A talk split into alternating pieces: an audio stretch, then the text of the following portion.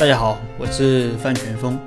那现在很多有工作的朋友，那会在工作之余搞点副业。那有点有的做点和自己专业相关的工作，赚点外快。那有的呢，则是和朋友一起投资做点小生意。呃，但由于自己有本职工作，那同时投资的项目可能并不是自己所熟悉的，呃，所以一般只是做个兼职股东，那不会参与实啊，不会实际参与到项目的经营和管理中去。那么对于这种兼职股东，那如何去设计股权呢？呃，今天就和大家分享这样一个呃客户的咨询。那客户小徐准备和朋友一起做点小生意，嗯，但是在股权分配上产生了争议，于是找到我，希望能够给到解决方案。那小徐是做软件的，那这几年啊虽然一直在打工，但也赚了不少钱，在成都是买了房，呃也买了车。现在手上有一点闲钱，想和朋友小王一起呃开一个餐饮店。那小王给的方案是，因为小王他是以前做过餐饮，所以小王出资三十万，占股百分之六十，分红百分之八十，负责管理。那小徐出资二十万，占股百分之四十，分红百分之二十，不参与管理。小徐对这个股权分配的方案没有什么意见，但是对这个分红的方案啊有一点意见。所以他就找到了我，啊，希望我给一些建议。那么下面呢是我们当时的一段对话。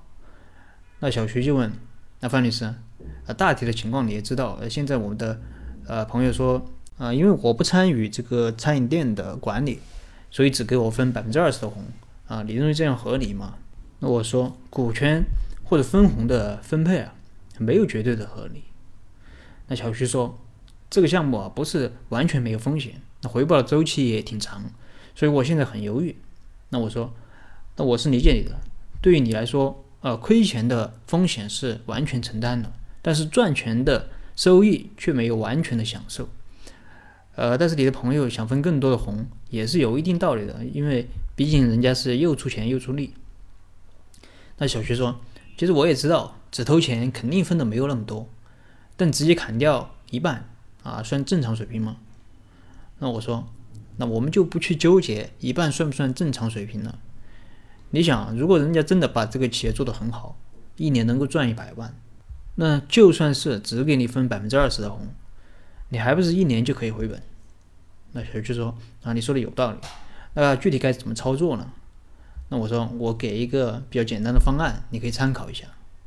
啊，你们可以预估一下你们店一年的这个利润，假设是五十万。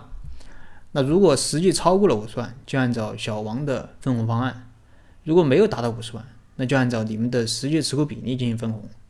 那这样，你的朋友小王，他只有在干得多啊且赚得多的情况下，才能分得更多，而不是赚多赚少都能分得更多。那小徐说：“那如果呃照你这个方案，那利润是四十九万，我可以分到接近二十万。”但如果利润是五十一万，那我却只能分到十万左右，那感觉这个是不是很合理啊？那我说啊，首先没有绝对的合理啊。其实我们的这个方案只是给了一个思路，呃，如果想就是更加合理，可以做一个阶梯性的分红，比如说利润在三十万之内，按照六比四来分红；那三十万到五十万的部分，按照七比三来分红。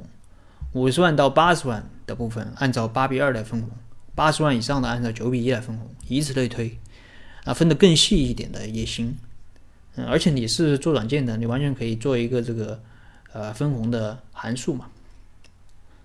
呃，小徐说好是好，但是我的朋友如果不同意怎么办？那我说这个完全是有可能的，但是我们认为想分更多的红，就一定要有相应的考核机制啊。既可以是我刚才说的用利润来考核，也可以是用其他的东西来考核。那如果你认为不好谈，可以让我们和你一起去谈。那顺便把这个合伙的其他规则也定下来。那后来我和小徐和他的朋友小王一起就餐饮店的这个合伙事宜做了交流。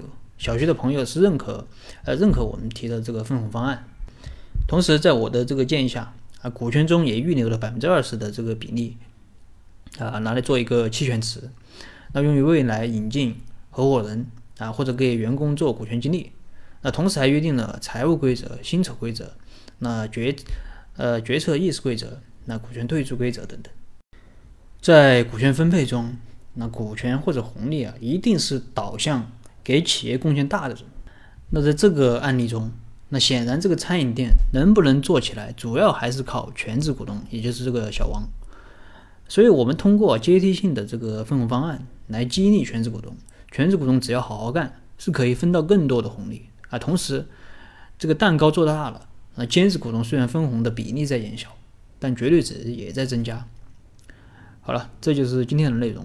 如果你有什么疑问，你可以添加我的微信或者给我留言，我们再深入的沟通交流。